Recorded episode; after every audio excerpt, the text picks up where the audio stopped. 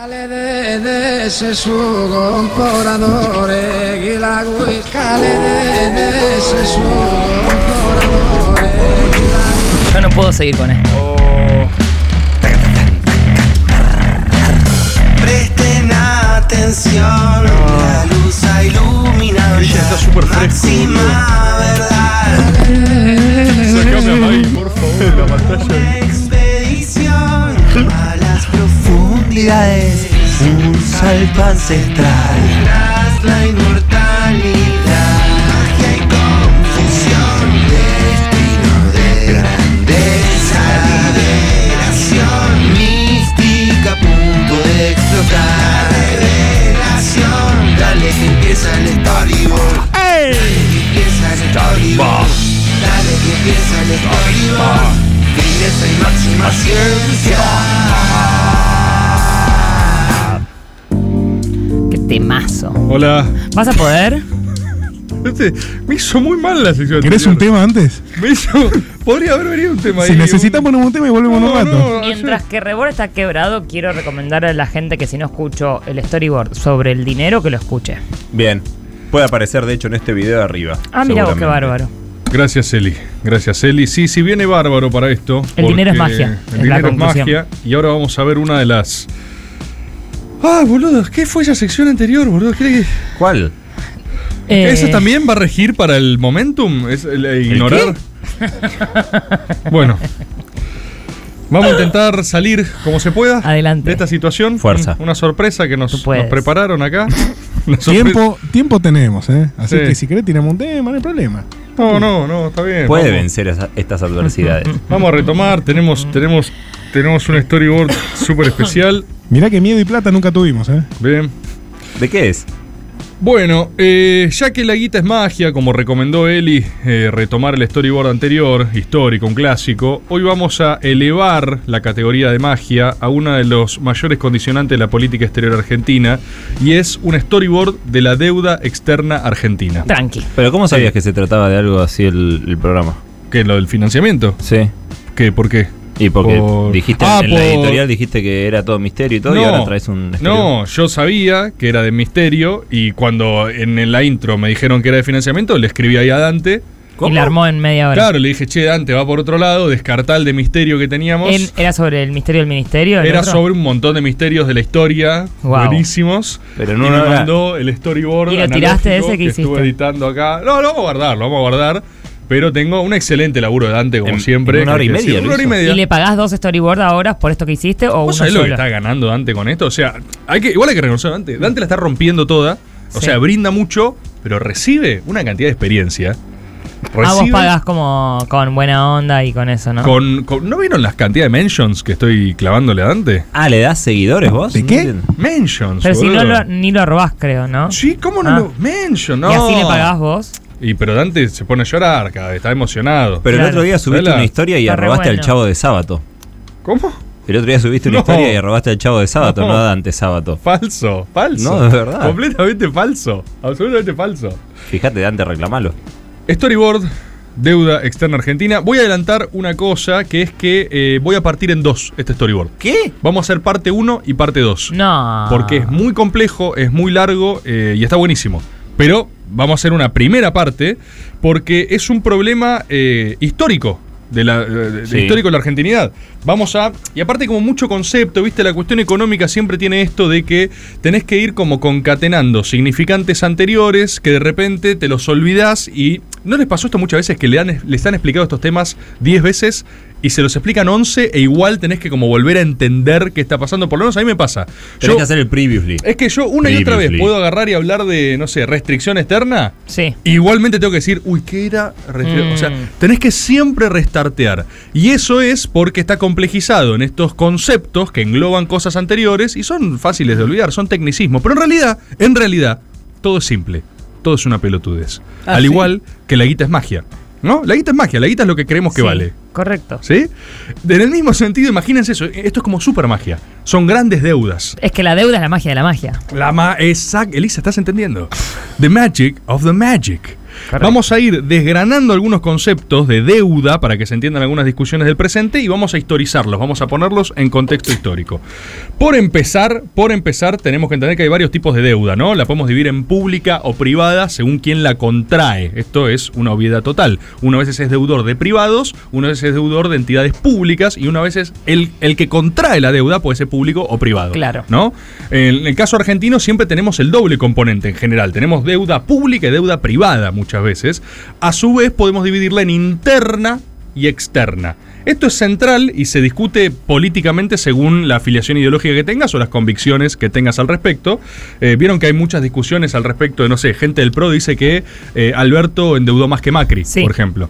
Impresionante Eh, que puedan bueno, decir eso igual. desde la perspectiva de este storyboard, que es por supuesto la ciencia y la verdad inobjetable, Por supuesto. eso es una mentira atroz. Es empíricamente comprobable que no es cierto, porque deuda interna, es decir, cuando tus acreedores son de tu propio país y por ende en tu moneda local, es completamente diferente a contraer deuda externa. Claro. La deuda externa es eminentemente en divisas, vos le pagás en dólares o en lo que sea la moneda de cambio. La deuda interna vos la solventás con tu propia moneda, lo cual te da formas de control sobre esa deuda mucho más accesibles y mucho más administrables. No digo que sean soluciones, vos podés seguir agravando el problema como, no sé, emitir. No es una solución per se, pero podés eh, patear un problema para más adelante o darle cierta eh, aligeración a esa situación. Y depende si emitís pesos como argentinos, si emitís dólares como Estados Unidos. Claro, Estados eso Unidos emite dólares y como es la moneda del mundo no Igual pasa nada. dejen la inflación, pero, Pero no tanta. es que ellos, claro, dijeron, no, basta de oro. No, al final el patronato no dólares". va más, dijeron. Va el nuestro. Che, ¿y cuál es? No, el nuestro. Exacto. Ah, buenísimo. Justo, mira,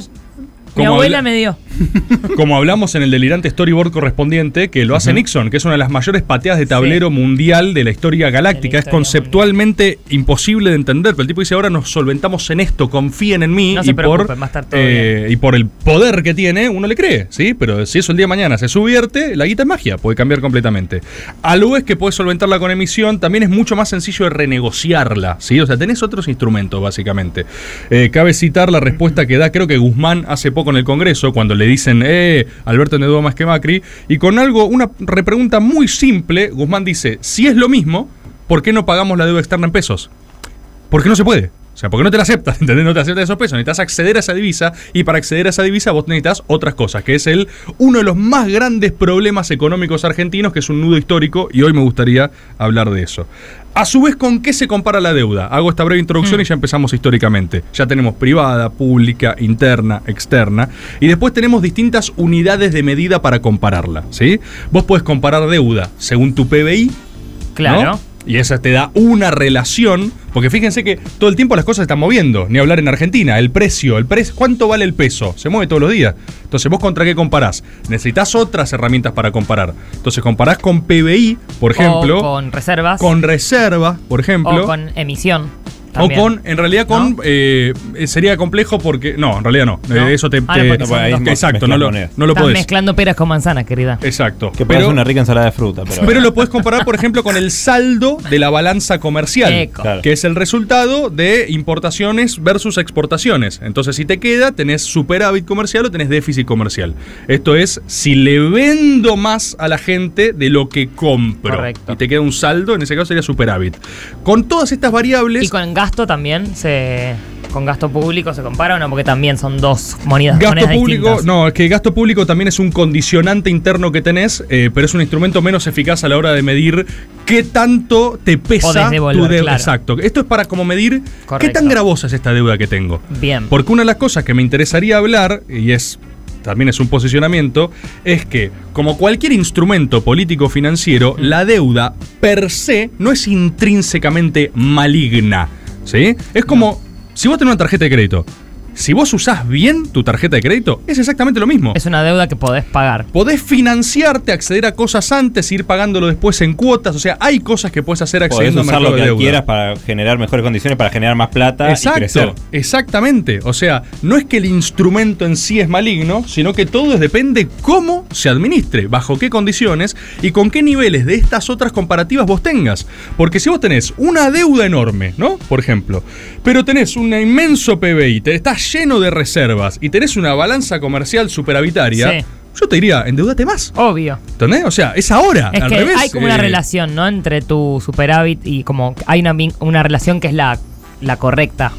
No sé, ¿no? si, Como la- la- eh, no sé si la correcta, pero es, esto es muy intuitivo, ¿eh? O Ah. sea, esto es, si vos estás fuerte en estas variables, tenés capacidad de endeudamiento. Y si vos Claro. utilizás bien ese endeudamiento, por eso lo quiero llevar a lo más simple de todo. Usemos eh, una... a una- en una persona. o una sea, persona con tarjeta de vos crédito. pedí- sí, tarjeta de crédito es, es muy corta la- el plazo de deuda porque es un mes. Lo que digo es, si vos Un pedís crédito. un crédito que podés Sí. devolver en tres años, Sí. porque sostenidamente sabés que ese ingreso va a ser así, Sí. y que eso que vos, o a lo que vos accedes todo junto, te genera algo que no podrías, o que te tomaría tres años todo el tiempo. Bueno, igual es lo mismo, pasa que Pero cuando igual- lo pagás, si antes o después, ¿no? Digamos, pero Está bien como lo las que, lo cuotas que o- dice Elisa, porque otro factor de las deudas es la, el nivel de exigibilidad. Claro. ¿Con cuánto tiempo la tenés que devolver? Exacto, Claro. todas esas variables suman. Pero vamos eso, a lo más simple. Una persona que saca un crédito, pero yo te digo, escúchame, ¿cuál sería tu balanza comercial? ¿Cómo funciona mi negocio? Yo estoy vendiendo esta cantidad de producto y estoy gastando esto en producir esos insumos, por ejemplo. Y me da superavitario, es decir, que tengo un ingreso mensual fijo creciente y que a mí me deja este saldo. Además, tengo un colchón de reservas re piola por si esa situación merma. Claro. Y, ¿Entendés lo que te digo? Y Sí. además sumo todas esas variables que me da mi PBI y es inmenso. Bueno, puedo ahora, ahora contraer más deuda, usarla en presente apostando a ese crecimiento Pero es que justamente. si de pronto encontramos una reserva de pindonga y nuestro PBI pasa a ser lo que tenemos en deuda dos veces por año, nuestra deuda al final no es tan grave. Eso es tremendo. Absolutamente, también. por eso Como sería es interesante. en términos por eso relativos. sería interesante eh, explorar la plataforma de mar argentino, ¿no? Por ejemplo. ¿eh? De hecho, ¿Eh? eh, párrafo aparte, fui a Río de Janeiro que tiene una plataforma petrolera a 60 kilómetros y se ve así. ¿Eh? Muy chiquitita. Sí. Un En saludo. Mar a del la- Plata iba a estar a 300, o sea que cinco veces más chica. Pero es- es re linda y es re pura la playa de Mar del Plata, boludo. No da a contaminarla con algo así en el horizonte. Con Aparte, Lo, con lo limpia y lo hermosa que es. En fin. Sobre- y, no, y no tiene viento tampoco. Conclusiones, ideas, pensamientos. ¿Por qué no? Efectivamente, otra variable interesante para tener es que en los pagos de deuda también puedes distinguir lo que es capital, ¿sí? El capital, el valor original prestado del interés. ¿Sí? Claro. Porque muchas veces se escinde. Vos seguís Correcto. pagando capital, pero separás intereses o renegociás intereses. Son todas cosas, son todos instrumentos que se pueden hacer en la cosa más simple y vieja del mundo, que es renegociar cuánto le debo a alguien. Correcto. Así, eso es lo más llano posible. Bueno, en la historia argentina hubo seis defaults, o sea, situaciones de cesación de pagos. La eh, eh, amiga de Cristian. ¿Sí? Sí. Seis veces la Argentina. default conmigo. Seis veces la Argentina fue la amiga de Cristian, ¿sí? Pero con menos instrumentos porque no podíamos bloquear a nuestros acreedores y borrarnos del planeta Tierra, básicamente. Eh, y según cómo se discuta, quizás hay gente que hasta ve más defaults, pero tenemos fechas Dante: 1827, 1890, 1982, 2001, 2014 y 2019, ¿sí? Vamos a arrancar por lo más histórico de todo porque es fascinante cómo es siempre exactamente el mismo ciclo. Eso es una locura. Es lo mismo, es Una y otra vez lo mismo. La primera toma de deuda externa, como ya deben saber varios, fue justamente con Gran Bretaña, ¿no? El empréstito Baring Brothers. ¿sí? Bernardino Rivadavia lo eh, toma en nombre de la provincia de Buenos Aires, estamos hablando de 2.8 millones de libras, ¿eh? Eh, y se empleó fi- para financiar, en teoría, obras públicas, ¿no? La construcción del puerto de Buenos Aires, que esto que lo otro. Vamos a ver después qué pasó con esa plata. Pero ¿qué, qué ella tuvo que hacer? La provincia tuvo que hipotecar, ¿no? Mm. Eh, casi prácticamente todos sus bienes. Y un pequeño detalle, tomó la decisión de liquidar la escuadra naval, ¿no? Agarró y dijo, Bueno. bueno, pongamos la plata acá, pero no voy a sacar una escuadra naval. eh, que tuvo una pequeña, mm, un pequeño contratiempo y es que la Marina Argentina no pudo enfrentar la ocupación inglesa de las Islas Malvinas en 1833. Pará, pará. Vos estás diciendo que los mismos que prestaron la plata y exigieron que no esté la escuadra naval son después los que fueron a las islas y no había una escuadra naval para. Vaya, vaya, vaya, Cristian Siminelli. Efectivamente, Caramba. Hostia. empezamos a descubrir cáspita que Ultra gáspida. no pasa tanto por el instrumento, sino por los condicionamientos con los que muchas veces viene esa plata. ¿Querés la plata? ¿Querés esta? Mira, estas son mis condiciones, ¿sí? Entonces ahí se empieza a complicar la cosa. Esta negociación continúa bajo la presidencia de ese mismo Rivadavia, ¿sí? Que termina no destinando esa, esa guita a financiar obras públicas, sino a financiar créditos bancarios. Lo cual al mismo tiempo papi. empieza a incentivar otros mecanismos complejos de eh, deuda y espiralamiento de problemas, básicamente. Muchos problemas. Esa deuda continuó siendo renegociada por más de un siglo. Esa misma deuda por más de 100 años. Murieron varias generaciones de quienes la. Totalmente, totalmente. Llegamos a 1827 cuando Rivadavia hace la primera suspensión del pago de intereses. Es nuestro primer default. En un momento, el mismo Rivadavia, el que negoció primero como gobernador, después presidente, después dijo no, no puedo, después se le empieza a dar a los bancos, dice che, pará, los intereses no te los puedo pagar. Primer default. ¿Quién soluciona esto? ¿Quién le da cauce a esto? Rosas. Rosas retoma las negociaciones con una y renegocia con una quita del 80%. ¿Sí? Impresionante. Entonces, fíjate ya como la tradición argentina está asignada entre gente contrayendo deuda y gente arreglando ese quilombo. ¿Sí? Quita del 80%. ¿Cómo, permite, ¿Cómo puede hacer esto también? Porque la política rosista había permitido acumular divisas. Por ende, también ese peso de la deuda fue menor. Volvemos a un esquema de deuda sostenible. Uno podría hasta discutir que cierto nivel de deuda, quizás, según tu política económica, puede ser hasta deseable, ¿entendés? No es, Claro. no es una cosa que, que sea eso, mala palabra, como decíamos antes. Después ya tenemos Mitre y Sarmiento, ¿no? Que toman nuevos créditos también de Inglaterra. ¿Adivina para qué? Para financiar la guerra con Paraguay. Guerra, pro- guerra promovida por, Por los mismos intereses de Inglaterra. Correcto. Entonces, Inglaterra te promueve un conflicto bélico y te dice, para, necesitas Es armas. el tranza que te presta plata Exacto. Es un tranza. Es un tranza. Es un tranza. Te genera necesidades para después hacerte dependiente de eso y te la da, ¿entendés? Es duro. No, y a su vez fuiste en su nombre a reventar un país que era uno de los más industrializados, de- era el más industrializado de la región sin inversión extranjera. Totalmente. Alberdi totalmente. lo dice, de hecho, eso. Después ya tenemos la era del pan con Roca, ¿sí? Ya tenemos una deuda más o menos 15 millones de libras. Y con la presidencia de Roca, ahí tenemos un giro proteccionista en la política, que también se agranda la deuda con Inglaterra, pero como sabrán, se pone principalmente en ferrocarriles. ¿Sí? Claro. O sea, vos ahí tenés al menos algún tipo de tangibilidad en el suelo de que conectaste eh, distintos sectores de tu país. Pero los ferrocarriles estaban en manos de ellos. También, eh, que querés todo, pará. No, y, y de hecho les Es un daban detalle eso. las tierras aledañas por donde pasaba el ferrocarril también se las daban a ellos. Y por bueno, si pero no- ¿y si no, Bueno, cómo pero, acceden? Pero ¿Cómo ojo. acceden, pobre gente? Tienen No, que no, sí. Habría que remontarse al storyboard de Roca. Debe ser que el Esto primer cierto. storyboard. El primer storyboard. storyboard. El primero. storyboard. Tenemos, ¿no? Política roquista, una división de tierras también, que no fue popular con el campesinado, pero sí fue algún tipo de dinámica plutocrática, ¿no? Hay cosas. Para mí, en términos de modelo con lo que venía antes, la política roquista, la generación del 80, es al menos interesante. Yo ahí por lo menos veo un proyecto de país, veo algo que eh, ordena, ordena. Hay una... eh, eh, no, no está bueno antes y no está tan bueno después. De hecho, ¿qué es lo que pasa? Este mercado de inversión en los ferrocarriles empieza a generar una burbuja de especulación financiera y eso después la choca Juárez Selman, que es el timorato, es el gobierno ese intermedio que viene Juárez Selman, ¡ah, no! La choca toda y se le pudre. Así dijo. Sí, ¡ah, no! Era Juan Topo. No, ¿Viste el, no. el sketch anterior? No tengo ganas de profundizar más que eso en este storyboard, sino remóntense a los otros para lo que sirve a esto. Juárez Selman, estúpido, timorato, dice, no, Roca, ayúdame. La choca toda, viene Carlos Pellegrini, swap, swap, swap, muy crack canchero, Pellegrini, muy crack Pellegrini, ordena nuevamente la economía, ¿no? Tenemos igualmente saliendo de nue- nueva estado de cesación de pagos con el timorato Juárez Selman.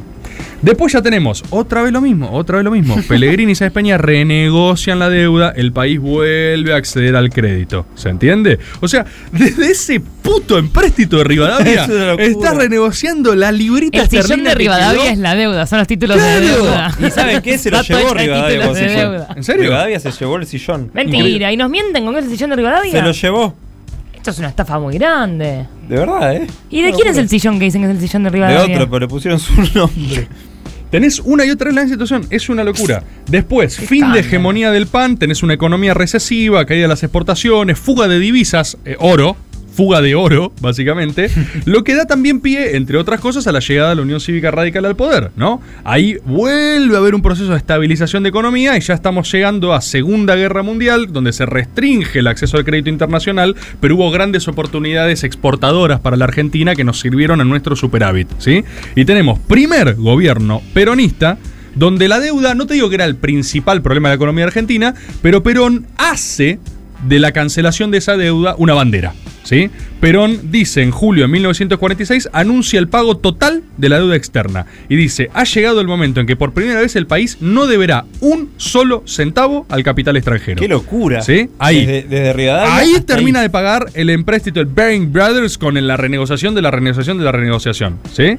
Eh, y tenemos efectivamente el acceso a otra política económica, que es que en 1952, cuando se completa el pago de deuda, el país entra en recesión. Entonces, hay otro programa económico del peronismo en base a la reconciliación con el capital internacional y otra serie de variables, y son cuando vienen los contratos petroleros con la Standard Oil Claro. ¿eh? Eh, y la ley de inversiones extranjeras, todo eso. El encargado de negociar la deuda fue Miguel Miranda, que fue el Guzmán de Perón, podríamos decir, ¿no? Para decirlo rápido y pronto. Eh, y en, en- en el de, Las Fuerzas del Derecho de las Bestias define a Miranda como un verdadero genio. Dice que era Mastercracks, resolviendo todos los quilombos que tuvimos, básicamente. Eh, el gobierno peronista, a su vez, para mantener su política de no alineamiento con la Guerra Fría, se eh, rehúsa a entrar al FMI y al Banco Mundial. ¿sí? Que se había creado en el 45. Exactamente, exactamente. Y cuando volvemos a toda esta mierda con la revolución libertadora, ¿sí? Argentina ahí entra verdad, de saben. cabeza a los organismos multilaterales de crédito, FMI y Banco Mundial, después con Frondizi y Banco Interamericano de Desarrollo, ¿sí? Eh, Aramburu es el primero en tomar un crédito en dólares, crédito de 700 millones de dólares de Aramburu. De la época que eran una fortuna, seguro. Así es. Hmm. Y entramos, Mitad de hoy. entramos segunda mitad del siglo XX en lo que, y ya tenemos que ir cerrando, por eso No. hay que dividirlo en Eh, dos. viejo. Hay que dividirlo en dos porque es imposible, es imposible. ¿sí? Es imposible. Es imposible. Pero llegamos con segunda mitad del siglo XX, distintos recambios de gobierno, proscripción al peronismo, Frondizi, Ilia, tercer gobierno peronista, y finalmente viene la dictadura del 76, ¿no? El signo de esta etapa es ese famoso stop and go, que qué significa y por qué lo quiero explicar, porque es el nudo, el nudo del problema económico argentino Mm. y de tantos otros países, podríamos decir en vía de desarrollo, que tienen estas problemáticas similares, ¿eh? Sí. Que es que para vos, industrializarte, por ejemplo, o llevar adelante una política eh, de exportación de bienes complejos, Sí. vos necesitas acceso a divisas, ¿sí? Porque vos, divi- acceso a dólares, porque vos no producís, no producís aquello que necesitas. Claro. Entonces, históricamente la Argentina, ¿qué, qué sector pujante tiene eh, para acceder a divisa? El agro. Entonces, ¿cuál es el nudo histórico de la Argentina? ¿no? El La relación con ese grupo. la de relación poder. con el agro y la tensión hacia otro tipo de modelo económico. Mm. Porque el agro, como cualquier sector que tiene ese nivel de preponderancia, es un sector de poder importantísimo. Claro. La realidad es que en el modelo económico argentino vos lo necesitas al agro. No podés eh, tener una relación inviable con el agro si es tu principal fuente de divisas. Correcto. Vamos de vuelta. Quiero hacerlo, esto en general es complejo, pero lo quiero hacer lo más simple del mundo. Eh, si yo soy un país y tengo campitos, y yo quiero que la gente de mi país viva cada vez mejor, si yo solo vendo mis lechugas, voy a tener acceso a una divisa que me va a servir para eso y nada más. Si yo quiero crecer cada vez más, ser competitivo, ser, no sé, una potencia mundial, Sí. y capaz voy a querer no solo producir lechuga, voy a querer producir un cañón, voy a querer producir eh, una camioneta, voy a querer producir un avión. ¿Qué o pasa? transportar la lechuga en tu propio El barco. problema es que el que hace las lechugas lechuga, no quiere exacto. que vos hagas cañones. Ah, no quiere sé. quedarse con toda la plata de la lechuga. No sé si eso es solo el problema, ¿eh? Porque Bueno, no, obvio eh, no. es, eh, es complejo. Pero, ¿qué es lo que digo? Para hacer el superavión, literalmente, literalmente, hay piezas de avión que yo no hago. Sí. No sé hacer. Esto a mí me apasiona porque los problemas son así de tangibles, Sí, ¿entendés? Yo no sé hacer motores de avión. No lo sé. Tengo que comprar esas partes. ¿En qué me aceptan que compre eso? ¿Lechuga? No. En dólar. Yo no puedo acceder a esa divisa de otra manera que no sea dando mi lechuga. Sí, Vamos hasta ahí. correcto. ¿Qué es lo que pasa? Han habido distintas respuestas argentinas a ese problema o intentos al menos de respuesta a ese problema. Y hasta ahora ninguno funcionó. Ninguno funcionó. Perón, ¿qué quiso hacer? Desarrollemos una industria sí. pesada nuestra. Entonces, yapi, voy a sacar una buena cantidad de esas divisas y las voy a usar. En ese proceso, ¿qué pasa? Te pones del orto al campo. La inversión que tenés que hacer es enorme igual. Claro, es enorme, no es una joda la inversión, ¿se entiende? Hay que ver si llegás a hacerla. En el No, medio tenés plan muy largo, tenés, además. Tenés quilombo, No se puede, entonces te clavan un golpetado, no llegás, no se puede, Sí. no camina y en el medio te pusiste el orto a mucha gente, Mm. ¿sí? Tenés otras respuestas. Tenés, por ejemplo, eh, Frondizi que agarra y dice, no, no, inversión extranjera directa. Inversión extranjera directa. Es directamente que venga ese capital extranjero. Yo le digo, escúchame, yo necesito este producto derivado, necesito la camioneta, vení, fabricala acá, e invertime en el suelo, lo cual también es positivo. El problema que tenés ahí es que nunca vas a llegar a producir un excedente de eso. Claro. No, no vas a estar exportando camionetas, ¿entendés? Con Toyota. Vas a abastecer mercado interno. Ese mercado interno, ¿qué te va a pedir para comprar la camioneta? Más de esa divisa de que solo entra por el campo y se empieza a agotar porque los tipos tampoco quieren largar eso. Entonces tenés una serie de nudos, una serie de nudos a los cuales no se les encuentra la vuelta. ¿Sí? Y así vas llegando en el medio, necesitas divisa, necesitas divisa, entonces tomo deuda. Después no puedo pagar la deuda, renegocio la deuda y la deuda te agrava todo ese problema que encima tenés con tus crisis internas de stop and go, stop, paro. Stop ¿O no? Ahora go. A su vez, si creces mucho, te quedás sin dólares. Bueno, es que efectivamente, el, eh, esto lo dije mal, la restricción del peronismo no es solo el golpe, ¿eh? No es solo el golpe, es que consume más dólar, consume la divisa más rápido de lo que el campo la produce y la trae. ¿Entendés? Entonces tenés un cuello de botella y ahí es la restricción externa. Claro. El problema es la concepción de base, porque en Estados Unidos, por ejemplo, que colonizó su territorio de a pequeñas parcelas que las hacía extremadamente productivas, bien divididas, chicas, y eh, con esa plata fe- financiaba su desarrollo industrial, acá de movida fue lo contrario, fue grandes Sí. extensiones para pocas personas que se benefi- beneficiaban con la especulación de poseer esa Los tierra. dólares de mi abuela. Exacto, no con producirla. Entonces, Eran eso. es como que eso viene de antes, más esto que vos decís ahora, eh, hace que se vayan sumando problemas y problemas y problemas. Y no sé si hay manera de resolverlo, la verdad. Yo Se tampoco puede sé. peronizar el campo. Tampoco ¿Se puede?